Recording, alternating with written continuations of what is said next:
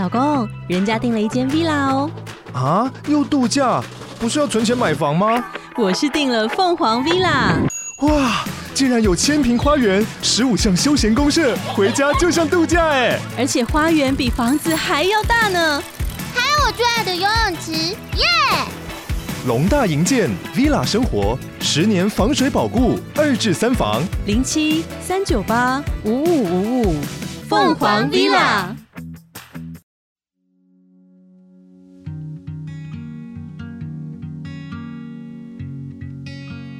嗨，大家好，欢迎收听一手故事，我是主持人莉雅。不知道你有没有养宠物？我想，对于任何有养宠物的人来说，最不敢想象的就是宠物离开的那一天。我自己现在是有养一只橘猫，它叫流川枫。不过流川枫其实不是我的第一只宠物，我的第一只宠物是一只黄金鼠，它叫阿虎。我到现在都还清楚记得阿虎离开前的事情。那时候它两岁多，然后它生病了，我带它去看医生。当时医生觉得阿虎的状况不太好。所以建议直接安乐死，但我当下其实不太能够理解医生的决定。我觉得阿虎应该还可以再撑一阵子，所以我就把阿虎带回家了。但两个礼拜内，阿虎还是去世了。那在他过世之前，他几乎是不能喝水、不能进食。所以他过世之后，我有一段期间真的非常的难过，因为一部分是难过阿虎离开，那另外一部分是我一直在思考，我的决定是对的吗？那我是不是带给阿虎更多的痛苦？我知道也会很多人说，阿婆就是一只黄金鼠，那么严重吗？有必要那么介意吗？但对于有宠物的人来说，我想不管是狗、猫、小老鼠，或者是其他宠物，既然一起生活，那就是一种长期陪伴关系，就像家人一样。那一旦历经宠物或家人的离开，我觉得都是很深刻的生命教育。今天跟我们分享故事的人是 Tweety，他的工作就跟宠物离开之后很有关系。他是专门帮人把心爱的宠物或亲人的骨灰制作成纪念饰品。那他的公司在台湾的北中南都有门市，现在平均一个月来制作饰品的人大概有三百多组。在采访的时候，我听到这个数字，其实我吓了一跳，因为我觉得比我想象中还要多。但推体觉得未来会更多。的确，根据台湾的统计数字显示，现在全台湾的登记的家犬家猫的数量已经超过了十五岁以下的小孩人口数，也就是说，已经出现一个黄金交叉。那有登记的犬猫数量从二零一一年的一百八十九万只，也成长到二零二一年的两百九十五万只。因为宠物数量的成长，相关的议题也受到越来越多人关注，其中就包含宠物的后事。你可能是第一次听到骨灰纪念视频这份工作，其实呢，推提他自己在三年前完全不知道这是一个怎样的工作，他甚至对亲友都有点难以启齿，因为他不知道该怎么解释他在做的事情。不过当他工作越久之后，自己。不仅也养了宠物，那在工作当中也遇见了非常多的饲主，这些饲主都会跟他分享许多令他印象深刻的故事。大家好，我是静纯，那大家要叫我 Tweety。那我今年是二十五岁，我从事这个定制宠物骨灰纪念品已经三年了。我是毕业的时候有先去其他地方打工，我最早是在保险公司打工。然后就进来这个行业，所以我其实是从毕业一直到现在都在服务这个宠物纪念饰品这样子。骨灰纪念饰品呢，其实就是将宠物离世之后，它的骨灰、毛发或者是舍利花烧制在琉璃里面来制作成项链、手链、戒指，让就是让大家佩戴在身上。在加入这行之前，我其实根本就不知道这个行业。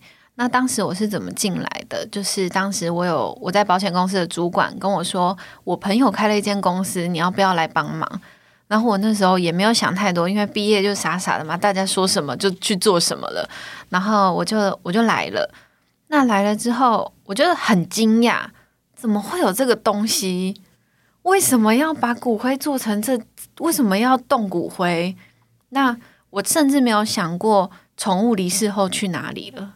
然后我该怎么处理？我从来都没有想过。我对这份工作感到非常的惊讶，也很惊吓。我不知道这是什么东西。那个时候是我是没有养宠物的，但是我有帮忙照顾家里的狗狗，但是那不是自己的，就是玩别人的 OK。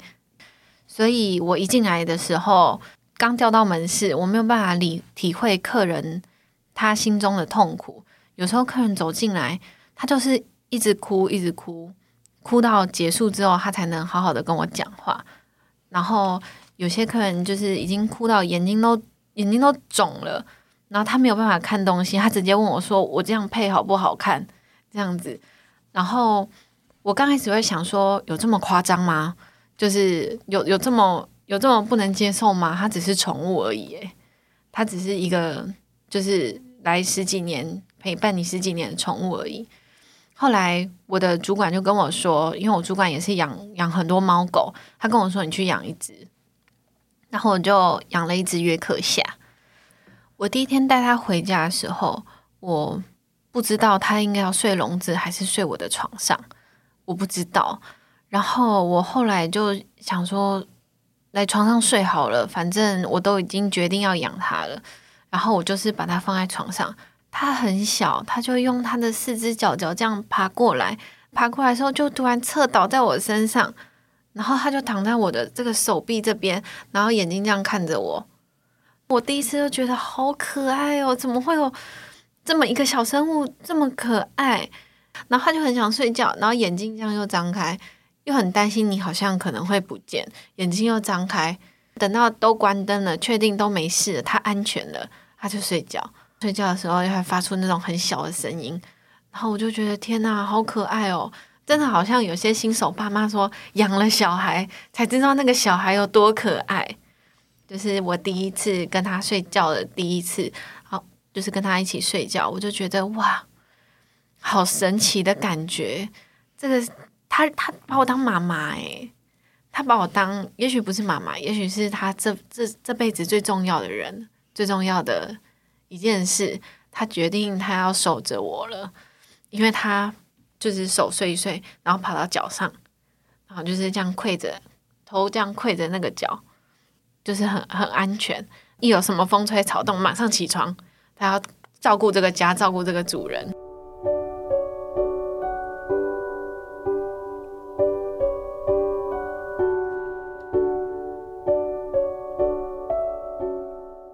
后我那只约克夏，就是我刚养它一个月的时候，它有狗狗的冠状病毒，然后血糖过低，它是厚道，所以它的牙齿没有办法咬合东西，它会肠胃不好，然后它皮肤还有皮肤病，就是那种皮肤癣。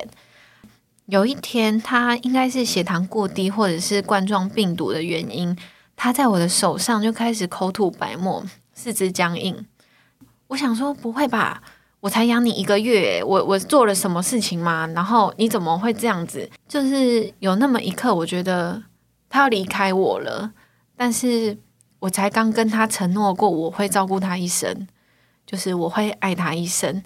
那怎么怎么就这样要离开我了？一个生命就是从活跳跳到他离去，可能只有一秒的时间。然后我就开始转变我的心境，就觉得。嗯，不管生就是这是什么生命，是狗狗、猫猫、鸟类、兔子，它就是一个生命。那你一旦承诺它的时候，你就要做到好。就我当下的体悟是，这个责任就是除了这只狗狗陪伴我可能十年至十五年，叫做一生，它离去了，我接下来人生我活到六十岁、七十岁，这个也叫做一生。因为我已经跟他约定了，我这一生我爱他，我照顾他，所以我开始能体能够体会这些饲主他们就是养了宠物，可能十年至二十年之后，他们失去他的感受，因为这十年二十年可能就是只有这只狗狗、这只猫咪在猫咪在家里等你。不可能会有任何一个人可以在家里等你二十年，二十年始终如一日，看到你进门笑得很开心，每天期待着等你，期待着等你回来。你不在家的时候，他心里想说：“你怎么不见了？”不可一不可能有任何一个人做到，就算他是可能夫妻，他也不可能永远都用同一种心情在等你。但是宠物可以，我狗狗就是会待在那里等。我就是等等妈妈回家，妈妈什么时候回家？妈妈时间到了，怎么还没有回家？那妈妈时间没有到，还没有回家，我不会生气，我等你回来，就是这种心情。所以我发现宠物的单纯还有可爱，然后是是影响我们的，影响我们一生的。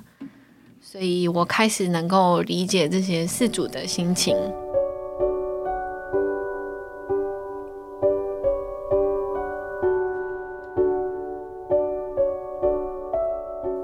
我们曾经遇过一组客人，他养了一只柴犬，那柴犬离开之后，他非常舍不得，他把它冰在冰箱冰了两个月。后来到因为真的都不能处理了，所以必须要去火化。那在这个完成之后，他就来做了宠物纪念品。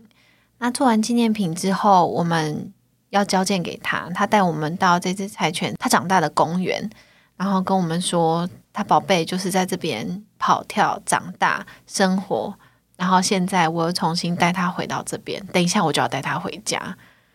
他觉得收到这样东西才算是圆满。我们遇到另外一组客人呢，他是一位潜水爱好者，他在绿岛就是进行潜水。那可能因为身就是身体的问题，他就是就身体已经已经不行了，他弥留了，然后就赶快送回花莲。但这时候他还是他还是有生命迹象的。然后我们就接到他朋友的电话，就很着急的打电话跟我们说：“诶，那个我朋朋友在这边订了一件。”一件纪念品，你们可以马上帮我出货吗？我们就询问他的原因，然后他就说，哦，因为他朋友在那个绿岛这边潜水，身体撑不下去，然后回到花莲在就医。然后我们觉得他在等这一项饰品，等他好了，我们就说好，没问题。我们两天赶快帮他赶出来，赶出来之后，他朋友一拿到剑，马上开车到花莲，就是交给他。非常的神奇，这个视频交给他之后，他觉得他宝贝回到他身边，他朋友就离开了。哇，我们听到这个这个故事也觉得哇，他在等他的宝贝，因为他们他们说可能说好了要一起，他没有等到这项视频，他也走不了。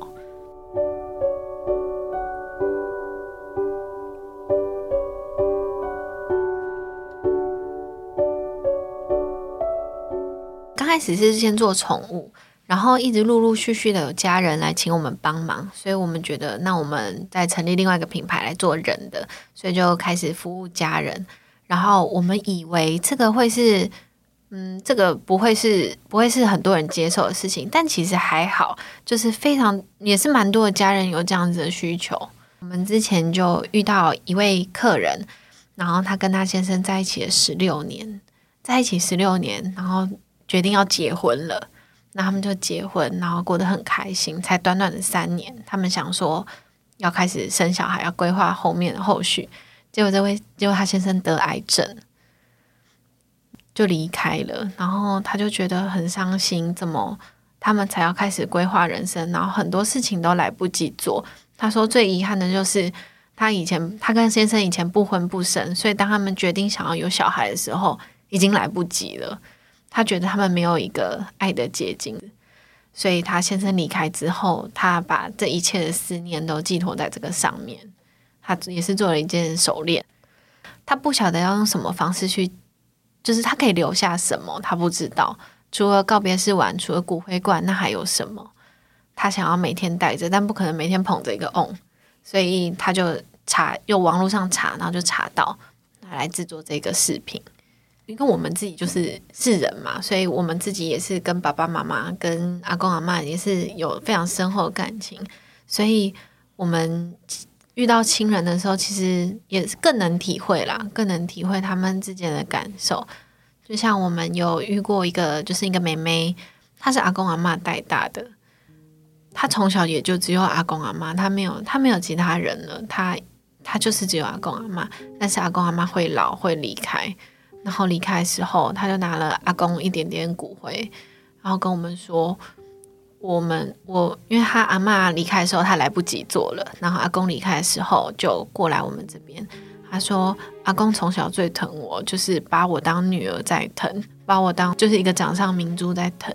那我长得又跟我的阿嬷一模一样。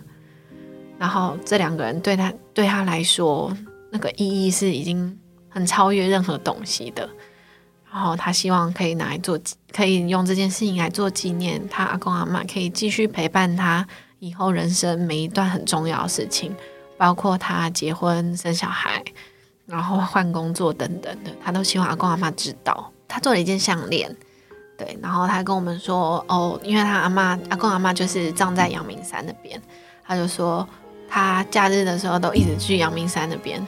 那我现在终于我等到这个视频了，我终于不用再去阳明山那边带阿公阿妈，知道我陪着他们，我想他们，带他们出去玩。我们我们之前还有遇到一组客人，就是因为我们的视频上面可以刻名字，可以刻日期，然后他原本已经已经确定了，后来又紧紧急传信息跟我们说可不可以改，他就说他想要改 I will be here，因为这个是泰山的主题曲，这个是他跟他爸爸之间，他跟他爸爸之间的一个默契，他们喜欢这部影片。他们觉得这句话，还有这还有这一首歌，是可以代表他们的。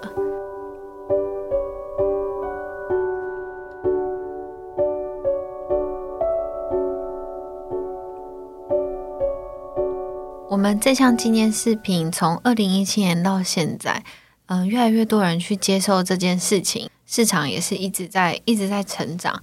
那比较。比较鲜明的就是成长的话，是在二零二零年的时候，因为在这一年的时候，我们完成了北中南全台湾四十间宠物火化场的合作。就是我们会做这样子的合作，就是我们希望客人在火化的时候，他就了解有这项东西可以做一个选择，就是不要就是直接把骨灰撒掉，或者是罐子就封起来了，这样就他就不知道这个选项。对，因为我们就是希望说，可以告诉客人有这个选择，那要不要选择是客人的事情，但是让他们知道还有这个选项，因为大家其实是不知道的，不知道可以这么做。那在我们完成了全全台全台湾四十间从火化业者的合作之后，就是有比较比较多人来制作这制作这个视频，因为宠物离世之后，你有三个选择。第一个选择是带回家，那第二个选择是直接花树葬，就是撒掉。那第三个选择就是塔入塔，就是买当下的塔位，就是火化业者他们的塔位，这样让宝贝在那边休息。那这三种方式你都是可以做骨灰纪念视频的，都不影响，因为我们用的量大差不多一个指甲片大小而已，所以是不影响你做其他的决定。所以慢慢就会比较多人就觉得，诶，那我可以做一件我带在身上，我想它的时候，我再拿出来看。那我们当然也是有会遇到一些就是挑战，例如说，因为台湾的这个传统思想的人还是比较多，就是例如说，王者要完整，阴阳两隔。那其实我们对于这个。在推广的前期是非常也是非常的困难，就会遇到一些民俗老师或者是信仰的冲突。但是我们也不是要去，我们这样的推广不是要去否定这些传统思想是不正确的，或者是怎么样，因为没有一个没有一个思想到底是正确的还是不正确的。我们只是想要推广更为单纯的东西，就是爱跟思念，就是把爱跟思念。都存在存承载在这个琉璃里面，这跟宗教还有任何东西都是无关的。不管是宠物还是亲人，就是你跟他的感情是只有你们自己知道的，不可能有第三个人知道。那你为什么要受第三个人影响？对啊，我今天很爱我的，我很爱我们家 Vivi，我就是要跟他在一起一辈子。我要等到我走的那一天，我都还要爱着他。那今天如果如果有第三个人跟我说不行，Vivi 今天离开了，他就是必须得离开，你跟他再也没有瓜葛，我就会觉得不行啊，不干你的事，我就会，我们就会觉得说，你跟你的宠物，还有你跟你的家人，是只有你们之间知道的事情，不需不可以有任何人，呃，应该是说不应该有任何人去左右你的决定，除非这个人可以为你负责。我们曾经的话，就是遇到一个。就是年轻的女生，她跟她爸爸讲好说，哦，他们他之后要结婚，然后有什么样的规划什么的，都已经讲好了。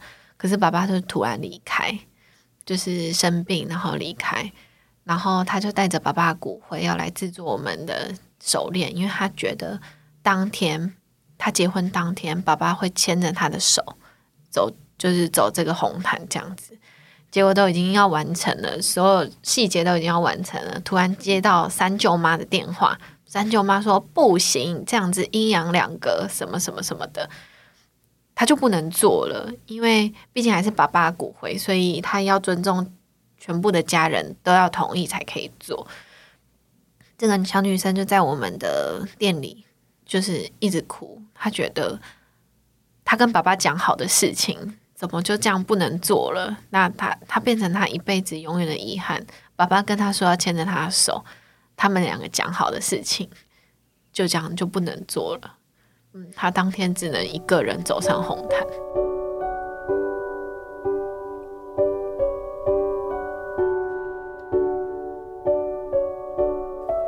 从刚开始我踏入这个行业，我其实是比较不敢跟我的朋友还有我的家人讲说我到底在做什么，我难以启齿，因为因为我我我要跟他们说我拿骨灰在做纪念品，然后我我因为我自己不了解，所以我不知道我要怎么跟他们说我在跟骨灰做相关的行业，然后觉得这是一件很忌讳的事情。因为从小到大，我没有想过这件事情，也没有觉得会是这样。那爸爸妈妈期望我的也是，哦，你能不能进大公司，安安稳稳的度过，然后安安稳稳的做，慢慢升迁，慢慢薪水慢慢加，然后平平安的这样过一生。为什么没事要去碰骨灰呢？你你有缺这个钱吗？还是怎么样？那我这段这段期间，我其实。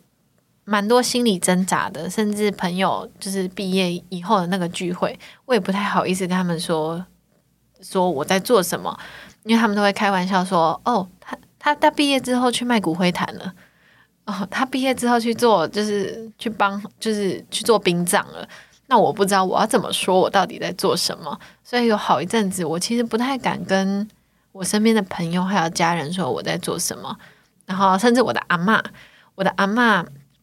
看到我也会说啊，你最近是怎么样？就是他觉得我印堂发黑，他觉得我是不是就是做殡葬做太久了，怎么样的？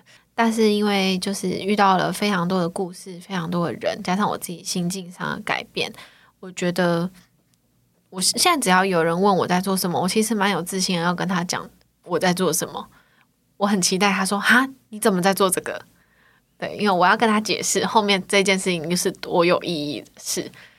我妈妈刚开始也是说，不要小小年纪就去做殡葬，就怎么样怎么样。我很耐心跟她解释说，妈，这不是，而且就算是，我也觉得很认同。啊，我跟她讨论讨论说，哦，有这项东西，我是不是能够在你离世的时候，我把你的骨灰拿来做成饰品呢？然后我妈也是很豪爽的跟我说可以，然后我就说好。那我我现在我现在很爱我妈妈，她离世之后我一样很爱她，我一样会带着她，我会把她做成骨灰纪念视频，然后带着她去经历我人生每一段很重要的时刻。我要让她看到，就是就是妈妈，我做了我做了这么多有意义的事情，我帮助了这么多人。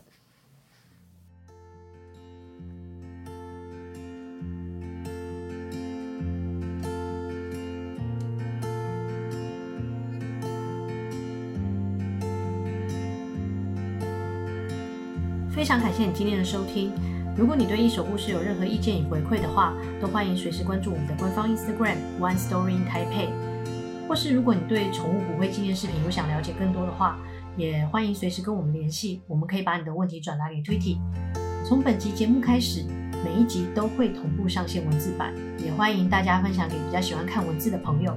再次感谢你收听到了最后，我们下次节目再见。